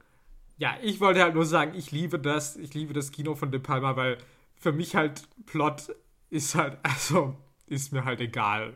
Für mich ist es ja. halt, wenn man mir, wenn man halt verstanden hat, dass Film halt irgendwie visuelles Erzählen ist. Und natürlich kann man sagen, okay, es ist natürlich irgendwie Kino, das sich nur auf sich selbst als Kino wiederum irgendwie bezieht und badet vielleicht irgendwie in seinem eigenen Saft, aber das ja. gucke ich halt gern. Das interessiert mich halt, weil mich Kino interessiert. Ja, ja, nee, total. Das kann ich total verstehen. Die Frage ist natürlich auch, und ich finde das aber eine dumme Frage, ich hake es jetzt mal ganz kurz ab, nur um dass wir es gemacht haben. Ja. Dieser Film ist super male-gazy. so. Es werden natürlich Frauenkörper äh, auf eine recht pornografische Art und Weise inszeniert und dargestellt. Aber ich bin nicht die FSK und ich bin auch kein konservativer Filmverbotskreis. So. Sondern ich bin Konsument und ich sage, das gleiche, was ich bei Killer Joe schon länger ausgeführt habe, wenn ihr erwachsen seid und ihr eigene Entscheidungen für euch treffen könnt, dann könnt ihr sowas gucken. So. Und dann kann man, also sich zu fragen, oh, kann man sowas drehen? Ist das Mel Gazy? Ja, ist es. Absolut. Aber deswegen muss man nicht unbedingt direkt zu einem äh, äh, frauenfeindlichen Perversen werden wenn man sowas geguckt hat. Also ich gehe hier ja sogar noch weiter. Mhm. Also zum einen, also ist auch tatsächlich ein Grund, warum ich diesen Film mag, weil ich auch das Gefühl habe, es ist so ein bisschen von Brian De Palma so ein bisschen auch so ein Fuck you gewesen an seine Kritiker, die natürlich irgendwie sagen, okay, alles, was du machst, sind irgendwie Hitchcock, äh, also Hitchcock-Imitationen und hey, ja. irgendwie, was ist eigentlich mit dieser Gewalt gegen Frauen? Und ich meine, dann sagst du halt, okay, du machst jetzt halt wirklich noch mehr Hitchcock-Imitationen, du nimmst noch mehr Plotpoints und Mit dann, Bohrer. Und dann ist halt so, okay, du nimmst das größte Phallus-Symbol, das du irgendwie finden ja. kannst, um diesen Mord ja. zu begehen. Also ja. unglaublich. Und ja dann eben auch diese letzte Szene. Also, mhm. ich meine, das letzte Bild dieses Films sind halt wirklich Brüste, über die Blut läuft. Also, ich meine, das, also das nicht irgendwie von wegen so, okay, jetzt mache ich es halt mit Absicht, bitteschön. Und ich würde halt sagen, anders als bei Killer Joe tatsächlich, wo ich eine Misogynie vielleicht eher reininterpretieren kann, mhm. finde ich an diesem Film und eigentlich in De Palmas Kino, so wie ich das sehe, eigentlich äh, finde ich es nicht misogyn. Ja. Ich verstehe, dass du sagst, klar, okay, das ist Male Gazy. Ja, klar, ist es. Also, das, das jetzt irgendwie abzustreiten wäre irgendwie absurd. Ja. Wobei ich natürlich trotzdem auch sage, okay, irgendwie Nacktheit im Film. Also, ich habe jetzt auch nicht irgendwie das Gefühl, die werden jetzt irgendwie mega ausgebeutet, irgendwie diese Frauen. Ähm, also, ja. Ja. das finde ich, das geht zu weit und ich finde irgendwie, ich weiß nicht, ich finde die Gewalt irgendwie, die Gewaltdarstellung jetzt auch nicht irgendwie so explizit in irgendeiner Form mhm. oder dass ich das Gefühl habe, also, und klar, es ist, es ist Gewalt, die sich gegen Frauen richtet, aber ja nicht in einer Form, wie ich bei Killer Joe sagen könnte, okay, ich könnte argumentieren, das ist irgendwie in einem komödiantischen Kontext, das könnte sagen, irgendwie sie hätte es verdient. Das habe ich hier ja gar nicht. Ich meine, diese Frau ist ein reines Opfer ich meine, da ja, kann man wir wissen ja letzt, Wir wissen ja letztendlich auch einfach gar nichts über sie. Ich meine, gut, klar, da kannst du natürlich wieder sagen, okay, wie dreidimensional sind diese Frauenrollen? Ja, okay, ja. da hapert es vielleicht. Aber ja. ich würde trotzdem immer sagen, die sind auf jeden Fall mit einem sympathischen Blick gezeichnet und einem, Also, und dementsprechend finde ich das dann irgendwie so ein bisschen, ja, finde ich es ein bisschen unfair, dann zu sagen, irgendwie, das stachelt jetzt irgendwie zum Frauenhass auf. Und irgendwie. Ja. Weiß ich jetzt nicht. Also ich finde da jetzt in der Inszenierung jetzt nichts da irgendwie hingehend, was ich sage, so stimmt, Frauen haben es echt verdient, dass man mal einen Bohrer durch die, äh, durch die Jagd. Also Ja. das, das sehe ich irgendwie nicht, dass ich da irgendwie sage, Ja. klar, das geht da jetzt als Message irgendwie raus. Also Mhm. Ja. das, ja. Nee, das ist schon richtig. Ich wollte ich wollte ich wollte es nur noch mal, noch mal sagen, weil ich halt wieder so ähnliche also weil ich halt schon verstehen kann, weil eben dieser Blick auf den weiblichen Körper, sie fragen, ne, ist das Pornografie, ist das keine Pornografie, la la la la. Das ist mir ehrlich gesagt egal. So, Ja, also wenn man also halt ich meine, dafür finde ich es dann halt doch irgendwie sehr zahm irgendwie. Also Ja, ich meine, ist es, ja doch ist irgendwie es. So, Ich hab nur- wenn ich da diese ja. Porno in Anführungsstrichen Szenen sehe, also ich meine, ähm, das ist ja jetzt irgendwie nirgendwo irgendwie explizit, also wir sind jetzt ja nicht irgendwie Nymphomaniac oder was. Ähm, Oh yeah. also, das ist ja wirklich alles ganz ja, das ist schon richtig. anrüchig in großen An Anführungsstrichen irgendwie. Also Ja. deswegen. Nee, das ist schon richtig.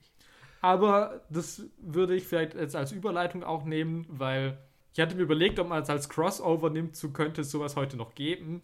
Ich Mhm. fand das dann aber irgendwie doof, äh, weil ich, ja, wie gesagt, ich meine, keine Ahnung, ja, vielleicht würde man das heute nicht mehr so male gazy inszenieren können, aber im Großen Ja. und Ganzen sehe ich hier jetzt nichts, wo ich sage, und ich meine, es war damals schon kontrovers. Also ich meine, ich glaube, größer wäre die Kontroverse heute auf jeden Fall nicht, wie sie anscheinend damals schon war. Also insofern Ja. ist es, Ja. eine, ist es eine falsche Frage. Mhm. Aber was ich mich dann halt gefragt habe, ist, statt könnte es sowas noch geben, ist eher, gibt es sowas in der Art heute noch? Und zwar ist mir dann aufgefallen, also sogar jetzt von diesem ganzen, okay, Erotik-Aspekt jetzt auch weiter weggegangen, sondern wirklich auch von wegen, gibt es so diesen klassischen Thriller, wie er natürlich eben auch von Hitchcock-Filmen irgendwie geprägt ist, gibt sowas heute noch, weil mir dann auf einmal aufgefallen ist, dass sowas irgendwie aktuell, glaube ich, nicht mehr groß produziert wird. So, jetzt habe ich, okay, pass auf. Ich habe die minimale Recherche betrieben Ja. und ich habe mir zur Aufgabe gesetzt, ich guck mal in so eine Liste, was denn für Thriller in den 10er Jahren so rausgekommen sind. Weil für alle da draußen, ähm, Janis und ich, wir haben uns halt auch gefragt, ne, was sind, sind denn so große Thriller unserer Kindheit oder unseres Lebens so gewesen? Dann denkt man natürlich an, an die Finchers Ja. der 90er, ja, sieben, ähm, Selbst sowas Ja, wie The The Ga- Game ist Ja, ja, The auch Game, so ganz, also total. ganz straight irgendwie. Ja, dann auch Panic Room zum Beispiel, Ja. dann in den Nullerjahren. Und dann haben wir gefragt, ja, wie sieht's denn in den Zehnerjahren aus? Und erst nochmal Fun Fact. In der kurzen Liste, die Google mir gegeben hat, ich weiß nicht, ob das wegen Suchanfragen schon mal war, aber kam ziemlich früh, kam sowohl Greta Klar. als auch Serenity. Oh. Ah, also Greta hatte ich natürlich mit auch Ma so überlegt, ja, weil Ja. das gab es natürlich, wobei die ja auch so, ja, naja, ja, nee, aber okay. Ja, das gab's, das würde ich auch akzeptieren auf jeden Fall. Serenity, Mhm. ja gut, das hätte halt das werden sollen. Ähm, also Ja, nach dem War's Trailer. halt nicht. ja. Und ich meine, dann kommen natürlich, das hast du im Vorgespräch auch schon gesagt, es gibt natürlich halt so Sachen wie zum Beispiel Nonstop mit Liam Neeson, ja, der solche klaren Strukturen hat, eingesperrt im Flugzeug, hier sterben Leute, äh, wer war's, wie hält man's auf und so. Mhm. Aber tatsächlich, es gab schon eine ganze Menge, aber schon anders. Da waren eben auch so Filme wie Us zum Beispiel, wo ich halt sage, naja, also Us von Jordan Peele als einen klassischen Thriller zu bezeichnen, ist halt auch schwierig. Das ist ja Aber schon ich vielleicht auch mehr Horror. Also ich meine, natürlich Ja. sind, also klar, natürlich sind im Horrorfilm und im Actionfilm, natürlich ist es oft nicht jetzt irgendwie so klar abzugrenzen. Ja, Aber es sind für mich, weil klar, dass das Action-Genre und das Horror-Genre weiterhin voll bedient werden, daran äh, herrscht für mich kein Zweifel. Aber ja, aber halt wirklich diese, ja gerne auch mal mit einem mit einem Twist. Ja, du hast vorhin gesagt Crime und das war vielleicht auch so dieses Ding. Ah, weil ja. ich meine, weil Us wäre, niemals würde ich das ja als ja. Crime-Film, kann ich das ja nicht bezeichnen. Nee. Aber also wirklich diese klassischen Mordplots und so weiter. Tatsächlich weniger oder, und das ist eben halt so eine Frage, ich, weil ich habe halt schon viele Sachen dann auch wirklich gesehen, wo es dachte so, naja, es könnte es auch irgendwie sein. Aber das ist eben halt dann so Billo-Kram, den ich halt nicht angucke, also den ich halt nicht angucken würde. Das reizt mich halt nicht. Ja, ich meine, Also dass wenn da- bestimmt alles irgendwie noch produziert wird, bestimmt, aber ich meine jetzt schon auch so ein bisschen so im Ja. Mainstream, was irgendwie Ja. einigermaßen bekannte Namen oder einigermaßen im Kino lief oder irgendwie so. Ja, aber du hast halt es halt, du hast es halt, du hast es halt wirklich vorhin auch schön gesagt. Sagen kannst, gibt es, also so eine Frage, produziert Hollywood eigentlich nur noch Horror und Superhelden? Ja, und das scheint halt irgendwie auch zu stimmen. Beziehungsweise, was mir noch eingefallen ist, was es natürlich noch gibt, sind noch äh, Kinderfilme. Ja. Aber dann ist halt, glaube ich, echt eigentlich auch Schluss, was irgendwie Mainstream-Hollywood-Kino gerade angeht. Und das ist schon Ja. irgendwie krass. Also, ich weiß nicht, ich meine, es ist so ein schleichender Prozess und. Ja. Ja, die, die, Frage, die Frage ist halt auch, also was ich mir gerade so denke, ist ja auch, wenn ich jetzt zum Beispiel, du hast ja gesagt, ne, ich, ich nehme mal Taking Lives, ja? Mhm, ja. Da, das ist halt so ein, das ist halt so ein, so ein Thriller, Crime-Thriller der Nullerjahre. Der ist jetzt nicht besonders, besonders doll oder so. Ja. Ja. Aber der macht, aber der macht das, was er machen muss. Als so ein Crime-Film. Aber die Tatsache, dass man das vielleicht mal mitbekommen hat oder davon vielleicht doch mal gehört hat, ist natürlich auch der Star-Faktor. Weil Ja. da hast du halt Leute wie Angelina Jolie und Ethan Hawke zum Beispiel halt da drin. Ja. Und das ist, das, ich versuche es sogar so anzubinden an ja eh so ein Ding, dass man sagt, ja gut, gibt es heute noch die Stars? Und wenn ja, äh, sind die alle im Marvel-Universum? Ja, also das stimmt natürlich auf jeden Fall auch. Ich frage mich natürlich auch immer, okay, wie, inwiefern ist einfach Crime so ein Genre, das vielleicht mehr im Fernsehen immer noch. Ich weiß Ja. gar nicht, mein gut, CSI gibt es ja auch nicht mehr. Oder? Was? Gibt es das noch? Wird CSI noch produziert? Ey, ich hoffe. Okay. Also CSI Cyber wurde eingestellt nach Ja. einer Staffel. Ja, ja, woran das wohl lag? aber ähm, ja, okay, aber also ich kann mir schon vorstellen, dass das eigentlich so Crime natürlich irgendwie vielleicht sowas ist. Ich meine natürlich gerade so diese Wer war der Mörderplots, die sind natürlich auch, dass die sich natürlich vielleicht auch für so Serien halt auch mehr anbieten, als dass man jetzt ungefähr sagt, dafür muss man jetzt einen Kinofilm irgendwie machen. Ja, weil du natürlich halt auch bei so einem großen Feature-Film ja schon auch irgendwie dieses Originalitätsprinzip ja schon noch irgendwie erfüllen musst, ne? Also in Anführungszeichen. Aber es, wenn du halt 50 Mal die gleiche Crime-Story, das ist halt die Frage, ist halt, ist halt der Crime-Thriller halt auch, sagen wir, anfälliger für Repetition oder wirkt die sich da Mhm. einfach mehr aus? Weil du kannst nicht 50 Mal den gleichen Twist machen, was zum Beispiel ja auch gerne mal in äh, Crime-Thrillern der Fall ist. Wer ist der Mörder? Ach, es war die Person.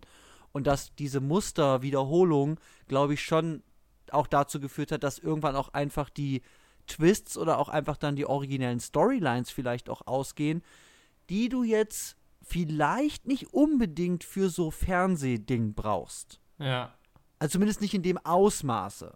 ja, das stimmt schon. Und natürlich, Und- ich meine, ja. da bin ich raus, aber ich meine, was ja, glaube ich, schon boomt, ist natürlich True Crime. Ja, Also Stimmt. inwiefern natürlich da Podcasts, Doku-Serien irgendwie äh, da den Markt für das fiktive Crime irgendwie auch ausgesaugt haben. Ja, ja, stimmt. Das, das kam ja so die letzten Jahre, ne? Weißt du noch so, ich habe irgendwann mal so einen Trailer auf Netflix gesehen für dieses komische Horrorhotel, Okay. Mhm. äh, wo so eine Frau halt irgendwie verschwunden ist oder so. Oder man hat, es gibt Aufnahmen von ihr aus so einem Aufzug und da sind halt regelmäßig irgendwie Serienmörder abgestiegen oder so. Zumindest ist das halt, was dieser Trailer mir, mir suggeriert hat. Aber eben, ja, wie du es gesagt hast, ne? Es ist halt dann True Crime Story auf dem auf dem neuen Aufmarsch. Es sind halt wirklich viele, viele verschiedene Faktoren, die wir halt gar nicht abdecken können, aber so ein paar Vermutungen liegen schon nahe. Ich meine, die größte, also was man immer mit einbeziehen muss, ja, was ich mir halt auch gedacht habe, bei, als ich mal kurz in diese Filmliste mal geguckt habe, Mhm. der 10er Jahre, ist, weil es tut mir auch schwer zu sagen, Taking Lives, ich habe mich vorher schon schwer getan, Taking Lives ist ein Film, den man vielleicht gesehen hat oder so. Vielleicht hab auch nur ich den gesehen, aber weil ich als Kind halt durch meine Eltern irgendwie halt Premiere oder so hatte, habe ich das halt gesehen. Und diese ganze andere Scheiße, also das gibt es praktisch heute äquivalent auch mit Sam Worthington oder so. Und ich gucke das halt nicht, aber vielleicht wäre das halt das Taking Lives heute. Und das lässt sich für mich so schwer einschätzen, weil ich einfach jetzt in einer ganz anderen Lage bin, was äh, Präferenzen angeht und so weiter. Ja, aber ich würde halt trotzdem sagen, ich meine, ich habe Taking Lives beispielsweise nie gesehen. Aber ich weiß halt, dass es existiert und ich weiß halt auch, Ja. dass es im Kino lief. Ich weiß nicht, wie erfolgreich das war. Aber es ist halt schon irgendwie, wo ich sage, okay, ich habe das halt mitbekommen. Ja. Ich meine, klar, das ist natürlich, dann sind wir jetzt nur beim nächsten Ding von wegen, wie viele Sachen kommen natürlich irgendwie direkt auf Streaming raus und ähm, Ja. wenn du dich nicht dafür interessierst und das dir nicht angezeigt wird, dann Da geht's halt auch du das halt unter. auch nie mit. Ähm, das ist natürlich alles auch nochmal eine ganz andere Frage, natürlich von wegen, wie ist die Rezeption, wenn das nicht über erstmal die Kinoauswertung läuft. Ja, und ja Mhm, auch auch über schwierig. Trailer. Also ich noch so erinnere, ne, was natürlich auch irgendwie regelmäßige Beschallung mit Trailern, Fernsehen früher oder eben dann auch im Kino selber, ja auch, sagen wir mal, so im Film zu einem gewissen Status in der Selbstwahrnehmung ja irgendwie auch, in der eigenen Wahrnehmung ja auch irgendwie verhelfen kann. Also, dass ich es auf dem Schirm habe, selbst wenn ich es nicht gesehen habe, Ja. wenn ich halt den großen Trailer gesehen habe, bei diesen Netflix-Eigenproduktionen, ja, mein Gott, dann klicke ich einmal drauf und wird angezeigt, hier ein neues Ding. Sam Worthington sucht seine Tochter im Krankenhaus. Dann sage ich, Abgelehnt. abgelehnt. Wenn ich den jetzt 50 Mal auf einer großen Leinwand mit riesen Brimbamborium, bam, bam, bam, so, vielleicht ist es dann anders.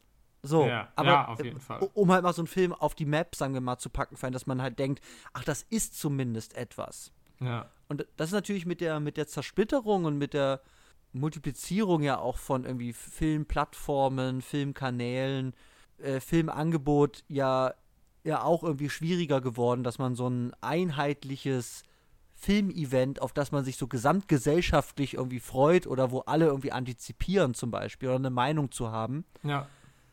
Ist halt auch wieder, ja, Marvel und dann weiß ich nicht, bei was das zutreffen sollte heute. Ja, Disney halt, vielleicht. So.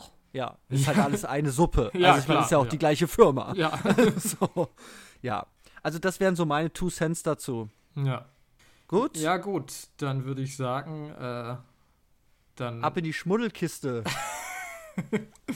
Ja, okay, äh, ja, wascht euch, reinigt euch, äh, denn Ja. das war's jetzt an Schmuddeleien, die wir heute diskutieren. Ja, und schämt euch nicht, sowas zu sehen.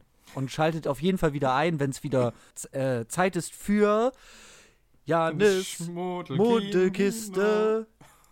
Äh, andere Titel, gleicher Inhalt, schmuddelig. II. Hervorragend. Okay. Ja, nächster Song. Ja, dann geht es klassischerweise zu der Top 3. 1, 2, 1, 3, 2, 1. 3.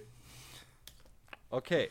Ja, die Top 3 heute ist ein bisschen knifflig. Ich meine, Body Double hat ja ein, darüber haben wir auch geredet, ein sehr, sehr prägnantes Merkmal und das ist eben die ähm, Meta-Ebenen des äh, Filmdrehs im Film.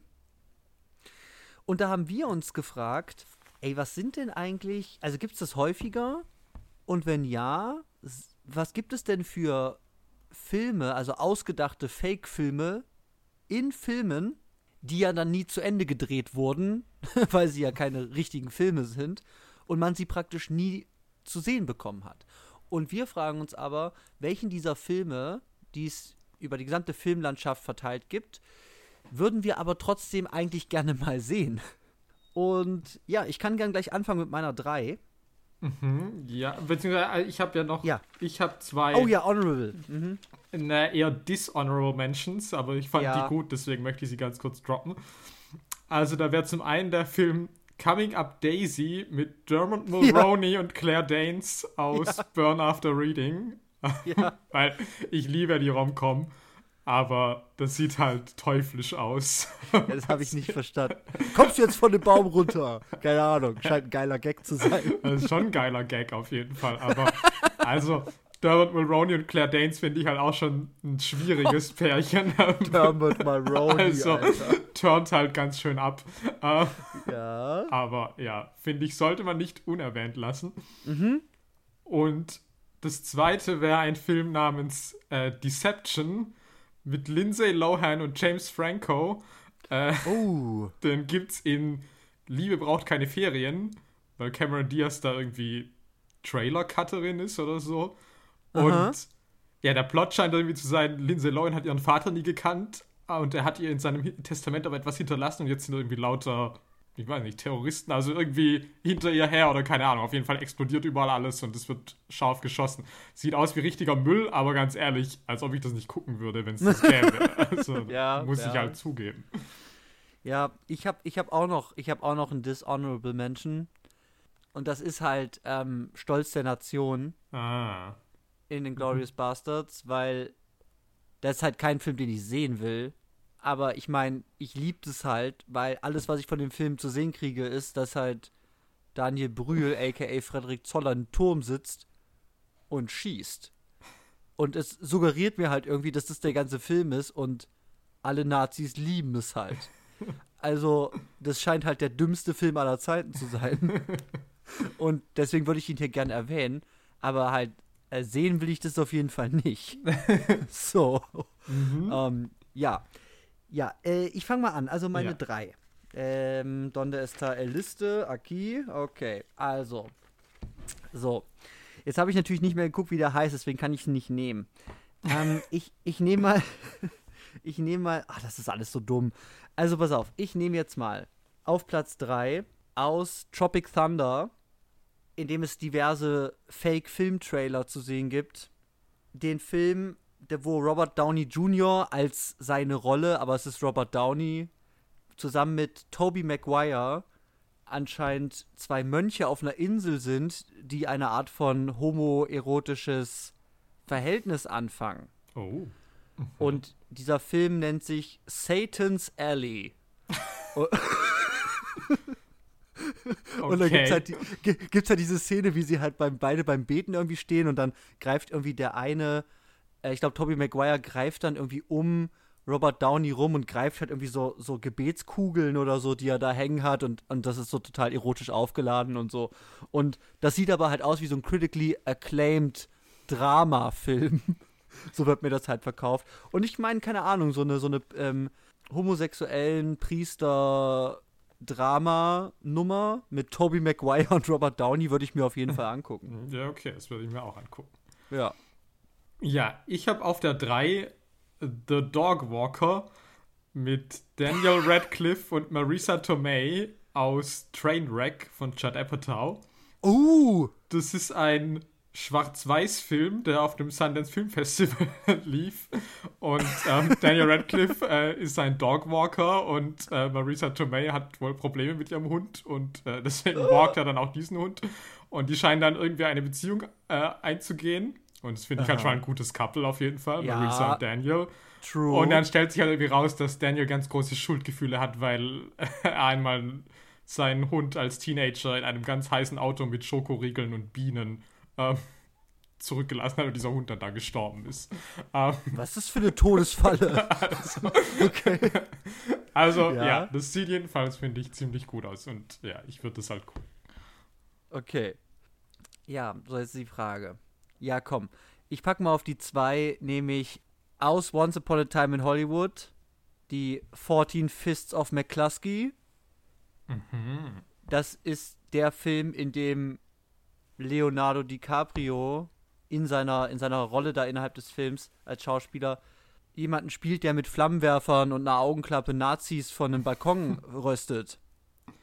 Und ich habe ja gemischte Gefühle auch, genau wie du zu Once Upon a Time in absolut, Hollywood. Ja. Aber ja, das will ich halt sehen. Also ich habe halt gedacht, wenn dieser Film halt wirklich aus großen Teilen von Leo ist als Schauspieler in verschiedenen Rollen und macht da Sachen wie Nazis mit einem Flammenwerfer rösten, da hätte ich mich halt richtig drauf gefreut. ja. Und ich meine, 14 Fists of McCluskey, was auch immer das bedeutet, aber das ist halt auch ein geiler Titel. Das ist halt super stark, ja. Und deswegen, also davon, also wenn Once Upon a Time in Hollywood nur das gewesen wäre, hätte ich es vielleicht sogar noch mehr gemocht. Lehne Ja. ich mich aus dem Fenster. Definitiv. Des, ja. deswegen bei mir auf der 2 14 Fists of McCluskey. Ja, okay. Bei mir auf der 2 äh, ist nicht ein Film, sondern gleich eine ganze Reihe. Nämlich es wäre die Stab-Reihe aus der Scream-Quadrologie. ja. Und ich habe zuerst noch gedacht, weil ich dachte zuerst nur an Stab 1, und dann dachte ich, na gut, das ist ja eigentlich nur Scream, nur dass ich halt beispielsweise Heather Graham und Luke Wilson habe, was eigentlich auch schon geil wäre. Ja, ja. Aber am Anfang von Scream 4 hört man ja auch noch, dass beispielsweise, also da sehen wir auch den Anfang von Stab 6 und Stab 7, beziehungsweise der Anfang von Stab 7 ist Stab 6, was ich bis heute nicht verstehe, was das genau bedeutet. Äh, Und dann wird ja auch gesagt, in irgendeinem Teil gibt es dann Zeitreisen und so. Und also das klingt halt eigentlich ganz hervorragend. ja, ich habe auch, ich hab auch an die Stab-Filme gedacht. Hast du aber nicht genommen, weil, weil ich es noch nicht mal auf dem Schirm hatte. Und ich hätte mich dann, ich glaube, ich hätte mich entscheiden müssen tatsächlich. Und ich habe aber auch an diese komischen Anfang aus dem vierten halt gedacht. Was sie da irgendwie machen. Äh, ja, finde ich eine super Wahl. So, so, was hast du auf der 1? naja, es ist ein bisschen lame, weil man auch nicht so viel erfährt, aber es ist natürlich aus dem großen Meisterwerk, der es auch fast schon mal hier in dem Podcast geschafft hätte. Oh. Ähm, aus Last Ah. Action Hero. Ich wusste es jetzt, dass es kommt. Okay, ja. Ja, sorry, was soll ich machen? Arnold Schwarzenegger spielt ein, ein also äh, ist eine Actionfigur, hat so eine Metaebene drin und man sieht eben, als der eine Junge, um den es da geht, halt seinen neuesten Jack Slater-Film oder so sehen will, gibt es eben auch irgendwie nochmal Trailer und da scheint es eben eine, für einen Film zu geben, in dem Arnold Hamlet spielt. Mhm. Und er steht dann da in so einem Schloss und sagt irgendwie to be or not to be und zündet sich so eine Zigarre an. Und alles halt so in schwarz-weiß oder halt in so bläulichen Tönen. Und dann sagt er so, not to be. Und dann, bam, explodiert halt irgendwas in diesem Schloss, halt Riesenexplosion. also es scheint halt Hamlet mit Arnold zu sein, in einem historischen Setting, mit Action. Das ist halt Und- alles, was man braucht eigentlich. Genau. Und das würde ich mir auf jeden Fall lieber angucken als so eine Kenneth Branagh Hamlet-Nummer. Uff, ja. wenn Arnold da halt richtig einen raushaut. Und ich denke mal, dass Moni mir zustimmen wird.